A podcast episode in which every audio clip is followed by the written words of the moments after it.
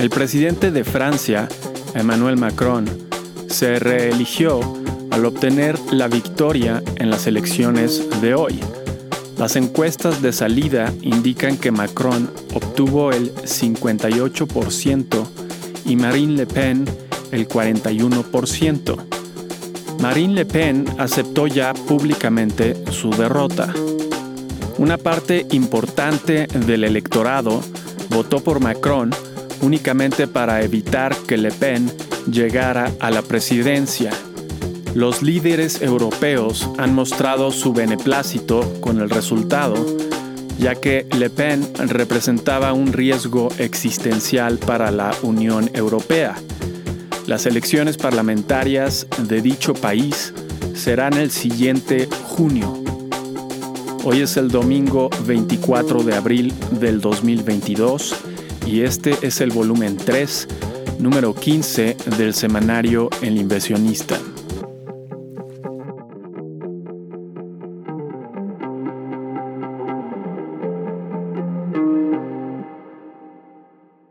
Después de desechar la reforma constitucional propuesta por el presidente, el Congreso de México aprobó en la forma más rápida posible una reforma a la ley minera.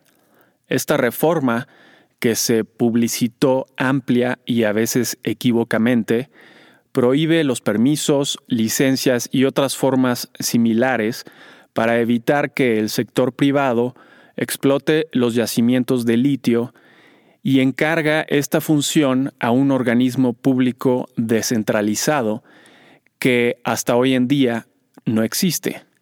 Es importante mencionar que, contrario a lo que mucha propaganda afirmaba, México no posee las reservas más grandes de litio en el mundo, ya que éstas se encuentran en Chile, después Australia, Argentina, China, Estados Unidos, Canadá, Zimbabue, Brasil y Portugal, de acuerdo con la estimación más exhaustiva y reciente realizada por el gobierno de los Estados Unidos.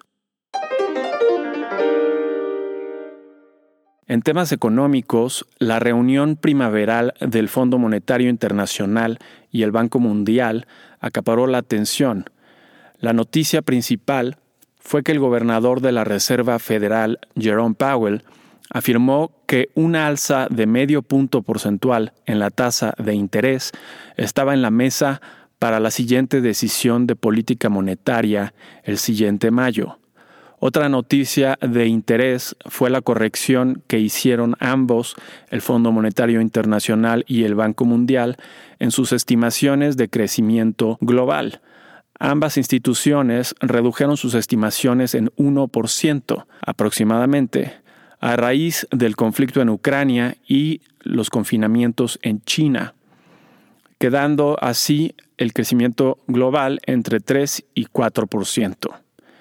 Y hablando de China, se dio a conocer que creció más de lo esperado el primer trimestre de este año, un 4.8% anualizado a pesar de los confinamientos ya mencionados. Con respecto al conflicto armado en Ucrania, esta semana tampoco se emitieron nuevas sanciones.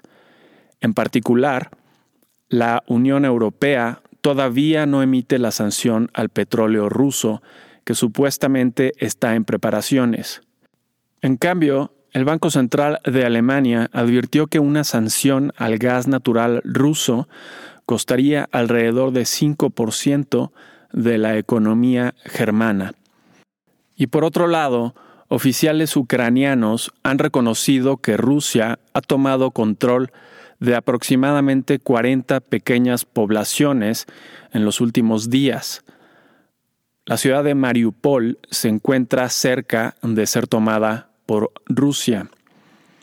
De acuerdo con las Naciones Unidas, a la fecha 5 millones de ucranianos han abandonado su país. Parte de ellos se encuentra en la frontera norte de nuestro país. Estados Unidos dará 60.000 visas a ucranianos para que se establezcan y trabajen en los Estados Unidos de forma temporal.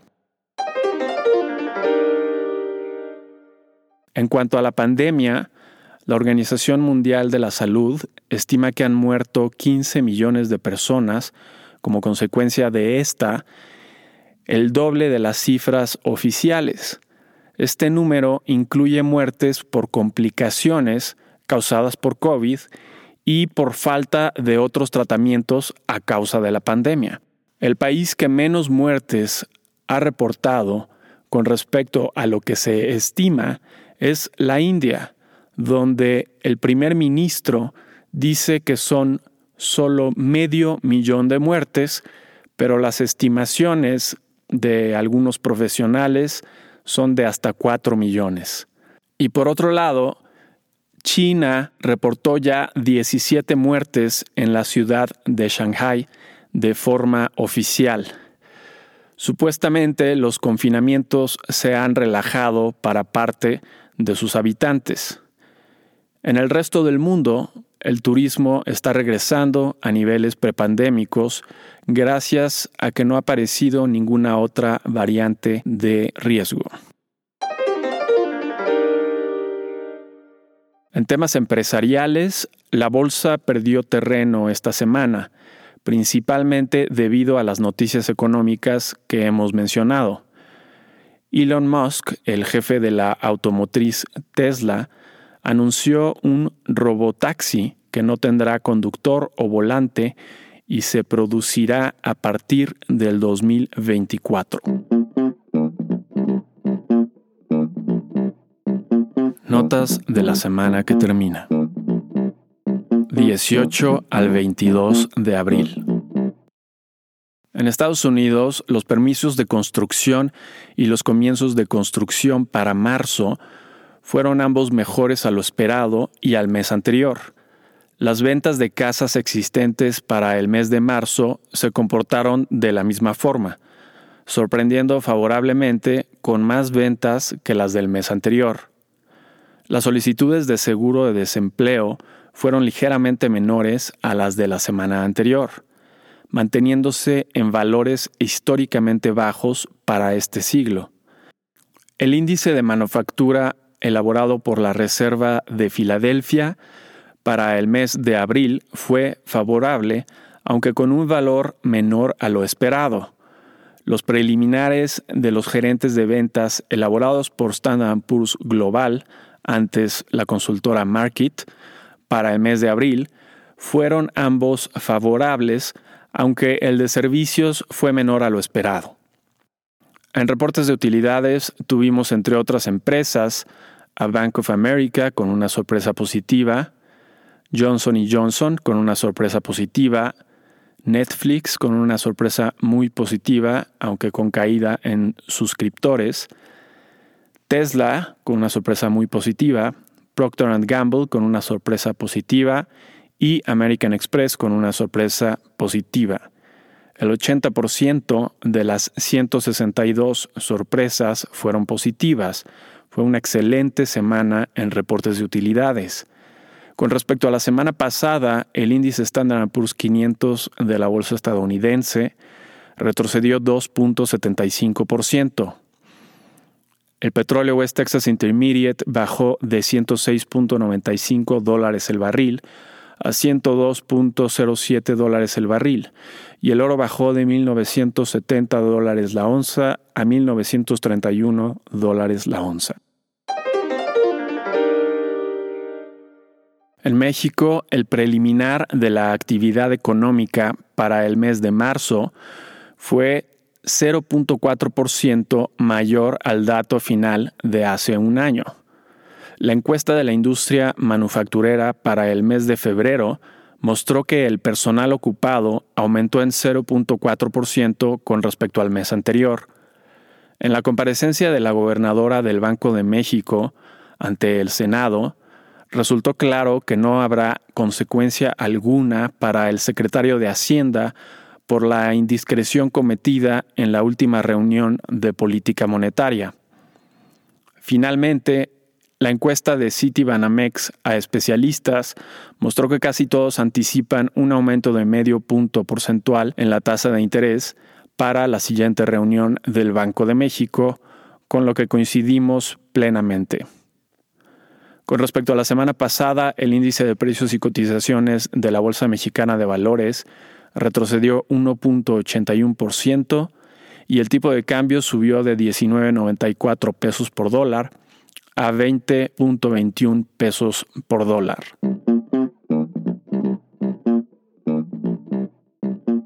¿Qué podemos esperar para la semana entrante?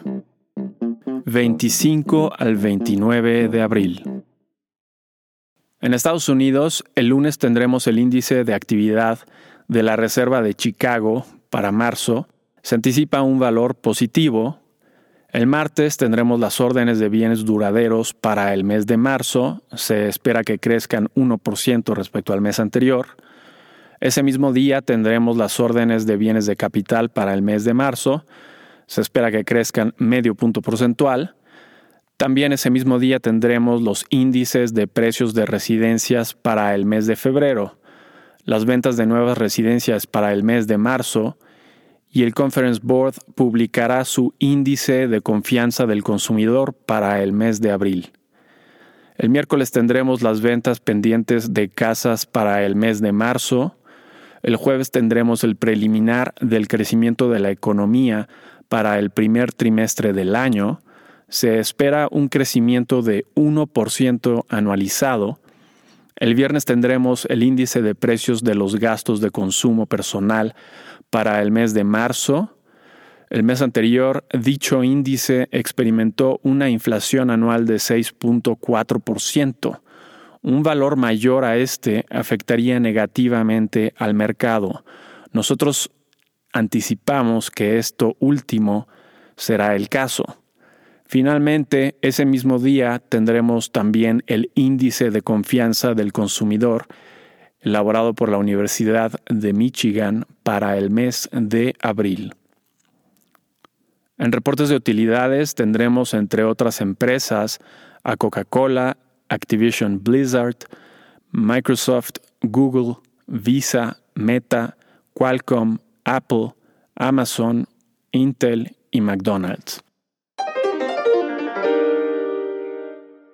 En México, el lunes tendremos el indicador global de actividad económica para el mes de febrero y la encuesta de empresas constructoras para el mes de febrero.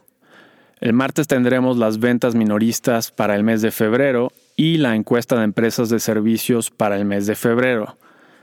El miércoles tendremos el preliminar de la balanza comercial de mercancías para marzo el jueves tendremos la tasa de desempleo y los índices globales de personal y remuneraciones para el mes de febrero. Finalmente, el viernes tendremos el preliminar del crecimiento de la economía para el primer trimestre del año.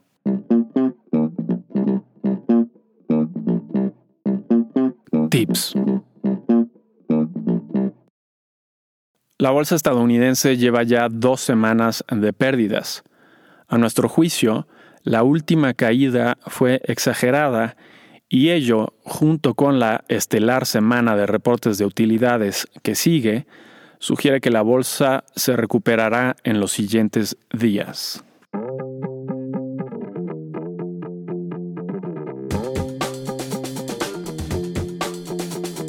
Y eso es todo para esta semana. Si te interesa consultar la versión completa, ver números anteriores o suscribirte para recibir en tu correo electrónico El inversionista en su versión escrita, lo puedes hacer a través del sitio elinversionistaonline.com. Y si te gusta escucharnos, por favor déjanos una reseña donde escuches tus podcasts. Nos vemos la siguiente semana.